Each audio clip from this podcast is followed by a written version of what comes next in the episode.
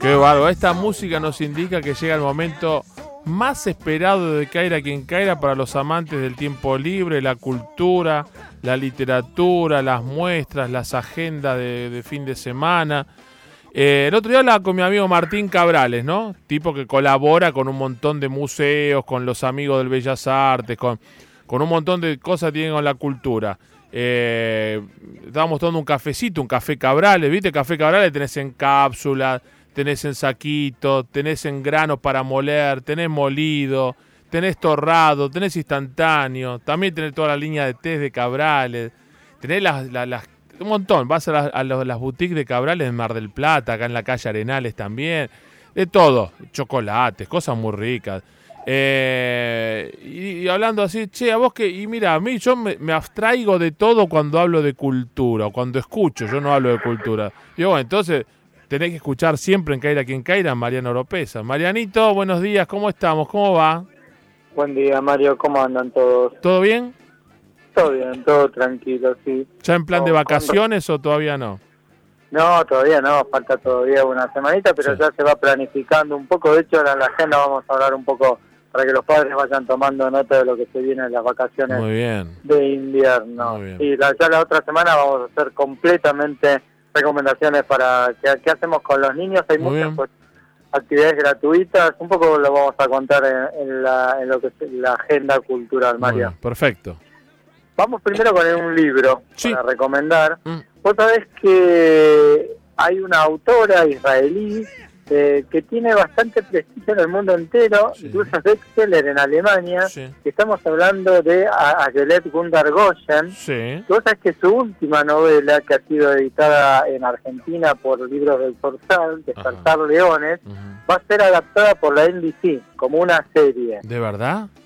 De verdad. Oh, ¿Por qué? Eh, eh, Viking Lions eh, va a ser adaptada a Despertar Leones por la NBC como una miniserie.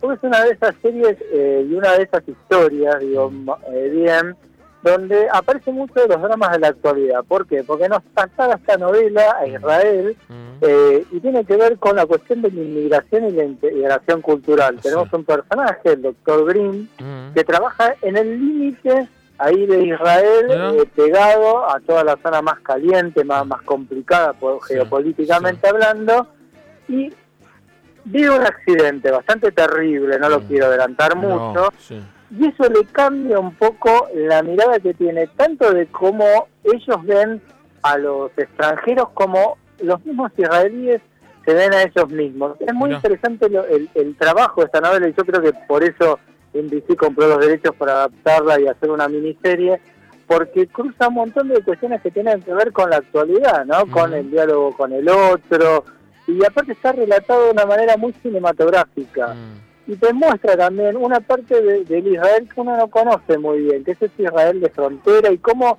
de alguna manera aquellos que van a trabajar ahí se topan con una realidad que no tiene nada que ver a cómo se la cuentan por televisión. Claro. Parece que la novela, en este cruce que hace entre los israelíes y los inmigrantes africanos, que mm. tiene, hay una zona que hay muchos inmigrantes eh, africanos tiene mucho que ver también con el drama actual y contemporáneo de, esa, cantidad de gente que está migrando por el mundo. Una vez pierde un poco las dimensiones, pero son millones y millones de personas mm. que van buscando oportunidades, que van de África, pero veces no recalan en, Europa, sino mm. que ya en Medio Oriente, en Israel, empiezan a recalar y cómo son tratados y cómo son vistos y cómo de alguna manera eh, algunas cuestiones eh, para ellos... Eh, están totalmente vedados. Así que me parece que esta novela en particular, que está editada en Argentina, que es bestseller en Alemania y en varios, en varios lugares de Europa, es una oportunidad para ver una realidad política que no es tan lejana tampoco, porque también la Argentina en estos últimos años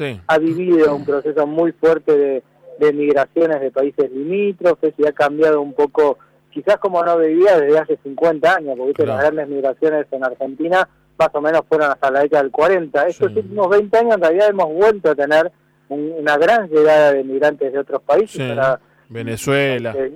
exactamente, que nos vuelven a poner en, ese papel del país receptor y también derribando como ciertos eh, mitos que tienen que ver con el crisol de raza. Bueno, esta novela también llega ahí donde tiene que ver también con los israelíes, que es un pueblo básicamente que ha vivido casi toda su historia de nómade, ¿no? Y de buscando un lugar para sentarse. Bueno, es muy interesante esta mirada. Así que bueno, la recomendación para, para leer un poco y para ver este mundo, que es un mundo del siglo XXI, es un mundo de la inmigración, ¿no? De estas masas humanas que van de país en país y van cambiando un poco lo que es eh, las raíces de los países donde llegan. Para recomendar, decíamos, esta novela relatada a un ritmo cinematográfico, policial, que te engancha y además donde vas descubriendo un poco también cuáles son las propias limitaciones que tiene uno a veces cuando ve a otros grupos. Mm. Despertar Leones, de Aquelet Gundar Gossen, que editado en la Argentina Libros del Solsar y que seguramente el año que viene vas a ver como una serie en NBC y te la contamos primero nosotros. de ahí, Chiche Helblum siempre me cantaba Israel, Israel, qué bonito es Israel, la cantaba siempre Chiche, cuando estaba en el programa con él. Son, muy, son, son, simpáticos, gente muy jodona. Así, a la hora de la, de la fiesta, los banquetes de la fiesta judía, eh, creo que son comparados con las fiestas gitanas, ¿no? Son ponen todo y ¿eh? las griegas sí y, las tanas del sur también viste así que no no no no escatiman aunque aunque sea de origen humilde no no escatiman en, la fiesta eh, para eso con todo no Así es, Mario. Bueno, vamos con, vamos a arrancar con, con lo que son las recomendaciones y ya un adelanto porque ya seguramente van a tener que ir reservando un lugar. Vos sabés que la Usina del Arte durante todas las vacaciones de invierno, desde el 20 de julio al 4 de agosto, de 11 a 19, va a abrir un nuevo espacio para la infancia. Esto es una novedad. Mm. Se va a llamar Wii, Wii, Usina Infancia. Va a tener una cantidad de actividades segmentada para cada público. Vos viste que siempre el problema que tenemos nosotros los padres es que lo que le gusta al chico de 9 no le gusta al de 3. Y al que le gusta al de 5, al de 12 tampoco le gusta. Bueno, va a haber actividades segmentadas. ¿Cómo es esto? Que va a haber actividades pensadas para chicos de 0 a 3, mm. para chicos de 4 a 7 y para chicos de 8 a 12. Es una cantidad enorme de propuestas que tienen que ver con la tecnología, con descubrir artistas eh, muy importantes y mujeres como Lola Mora, va a haber una biblioteca, todo el espacio que está bajo la autopista se va a transformar en un gigantesco club donde la gente va a poder llevar su propia merienda.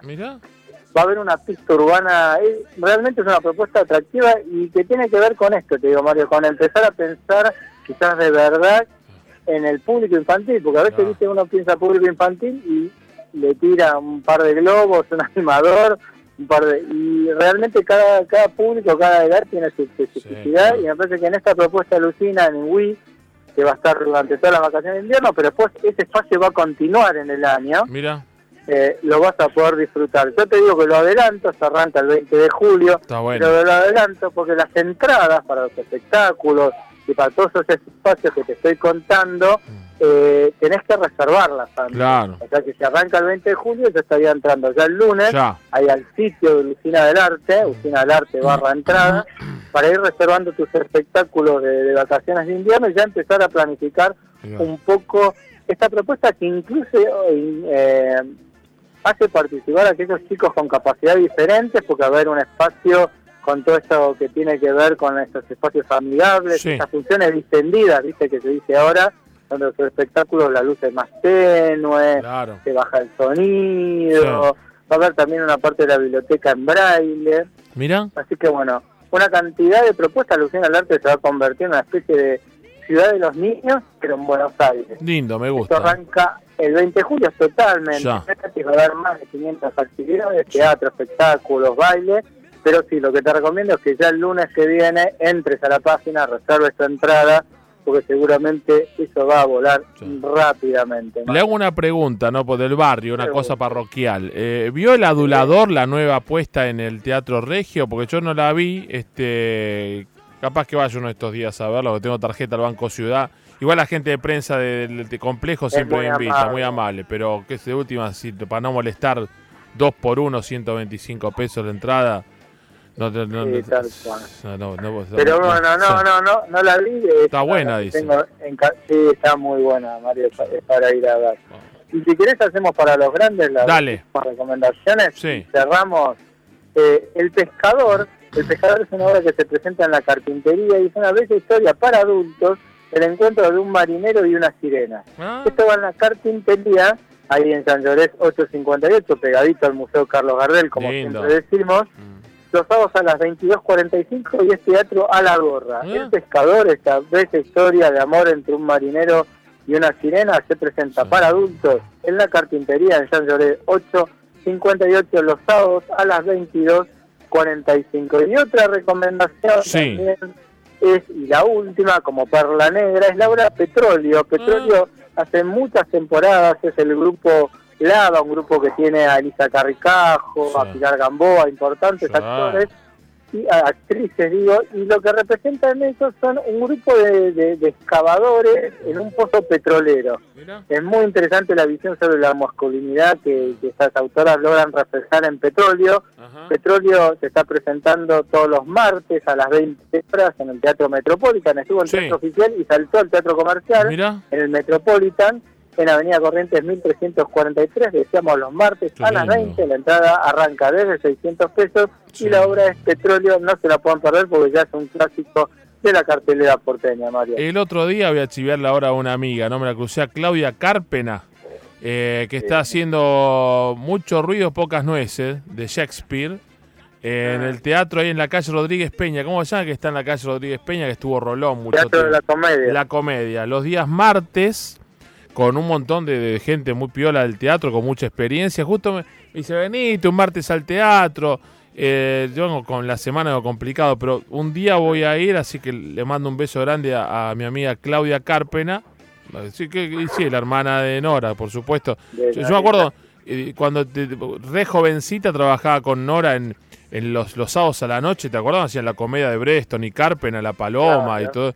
Eh, genios del teatro. Bueno, sigue laburando en un clásico del teatro, ahí en el Teatro de la Comedia, los días martes, Rodríguez Peña, creo que es 8, 8 de la noche, 8 y media. ¿eh?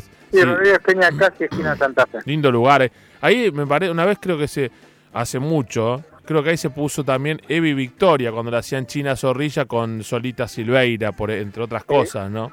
Exactamente, sí, sí, sí, una de las primeras veces que, se hizo la primera versión de Victoria, porque después China lo hizo con otras actrices. Claro, Luisina Brando también lo hizo con... Exactamente, exactamente, pero un buen momento y bueno, y ya la, semana que viene si nos, enfocaremos a los niños, mm. haremos recomendaciones solo para los niños, dos semanas intensas de vacaciones, pero como siempre decimos, el momento de la vacaciones de invierno es momento también para que salgamos con nuestros hijos, le leamos cuentos y disfrutemos todos en familia buenas obras. Querido amigo, como siempre un lujo tenerlo en el programa. ¿eh? En las redes lo encontramos como... Eh, Oropesa Mariano OK, y ahí voy adelantando un poco lo, que vamos a comentar y escuchar cada fin de semana. Un grande. Marianito, querido, abrazo grande, buen fin de semana. Nos vemos la próxima semana, si Dios quiere, el programa especial, el Día del Amigo. 50 años del alunizaje o de la puesta en escena del alunizaje. Algunos descreen de eso, ¿no? Que la sombra, que qué sé yo qué. Que el Día del Amigo es, auténticamente nacional, un dentista de Loma Zamora, ¿sabes esa historia? No, no sabía. ¿Qué, qué, pasó? Yo creía que era por la, el alunizaje. Él es que ese dentista de, de Lomas de Zamora, después el viernes que viene vamos a contar la historia, eh, se le ocurrió porque vio a toda la gente reunida, hermanada, mirando ese acontecimiento ah, que en realidad eh, abunaba a toda la humanidad, digo, toda la humanidad estuvo expectante viendo eso, fue un momento de concordia, bueno, ahí se le ocurrió, es una idea de, un dentista Loma de Zamora, que en realidad después se replicó a varios países de la región, ¿eh? es el Día del Amigo, no solamente es en Argentina. Qué grande Loma de Zamora, ¿eh? de, Lomas para el mundo. Eh, y para la bueno, próximo sábado entonces nos la cuenta bien este la, la historia del Día del Amigo. Le mando un abrazo. ¿eh? Fuerte abrazo, buen fin de semana a todos. Saludos, querido amigo. Mariano Lopeza, en Caira, quien Caira.